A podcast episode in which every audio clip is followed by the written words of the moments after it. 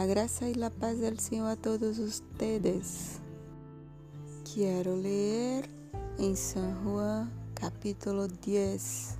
Ciertamente les aseguro que el que no entra por la puerta al redil de las ovejas, sino que trepa y se mete por otro lado es un ladrón y un bandido. El que entra por la puerta es el pastor de las ovejas. El portero le abre la puerta y las ovejas oyen su voz. Llama por nombre a las ovejas y las saca del redil. Cuando ya ha sacado a todas las que son suyas, va delante de ellas y las ovejas los siguen porque reconocen su voz, pero a un desconocido jamás los siguen. Más bien, huyen de él porque no reconocen voces extrañas. Jesús les puso este ejemplo, pero ellos no captaron el sentido de sus palabras. Por eso volvió a decirle, Ciertamente les aseguro que yo soy la puerta de las ovejas. Todos los que vinieron antes de mí eran unos ladrones y unos bandidos, pero las ovejas no les hicieron caso. Yo soy la puerta. El que entra por esa puerta, que soy yo, será salvo.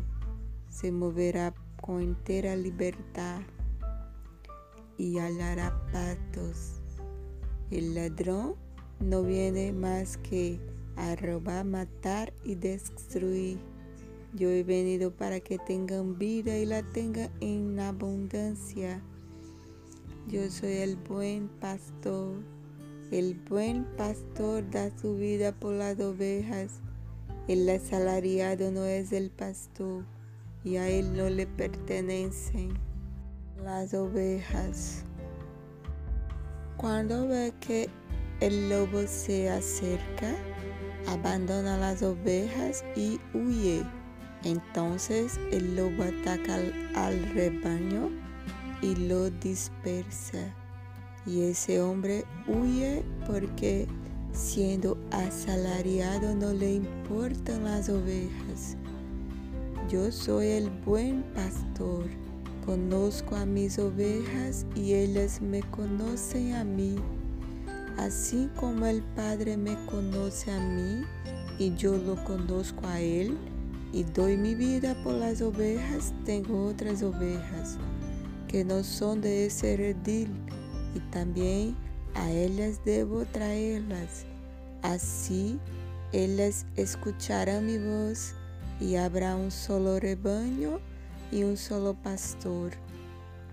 Por eso me ama el Padre, porque entrego mi vida para volver a recibirla.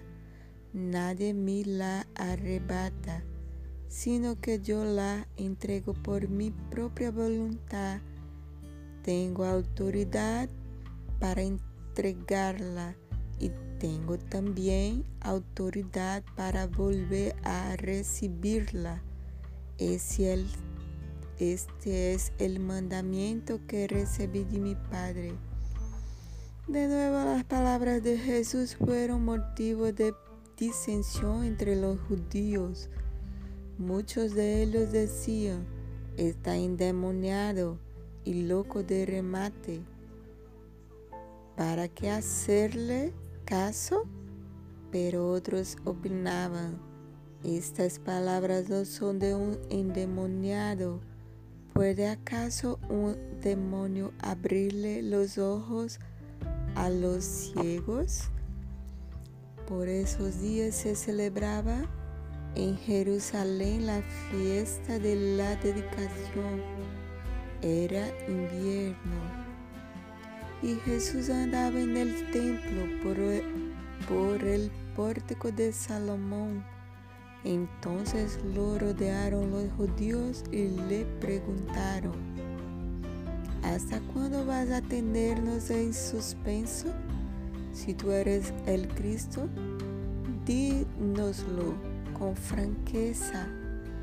Ya se lo he dicho a ustedes y no lo creen. Las obras que hago en nombre de mi Padre son las que me acreditan.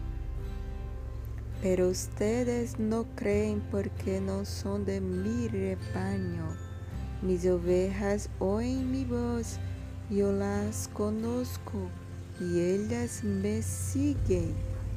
Yo les doy vida eterna y nunca perecerán, ni nadie podrá arrebatármelas de la mano. Mi Padre que me has dado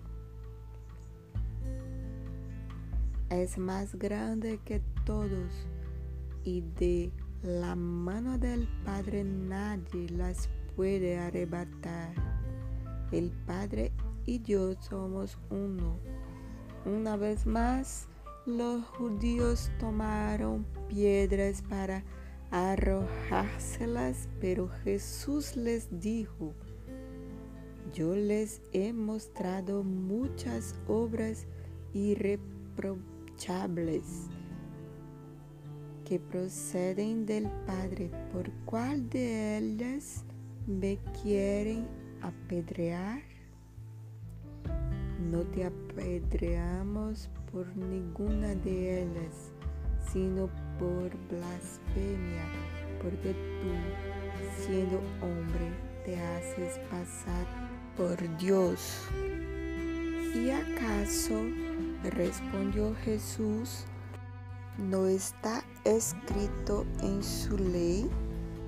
Yo he dicho que ustedes son dioses.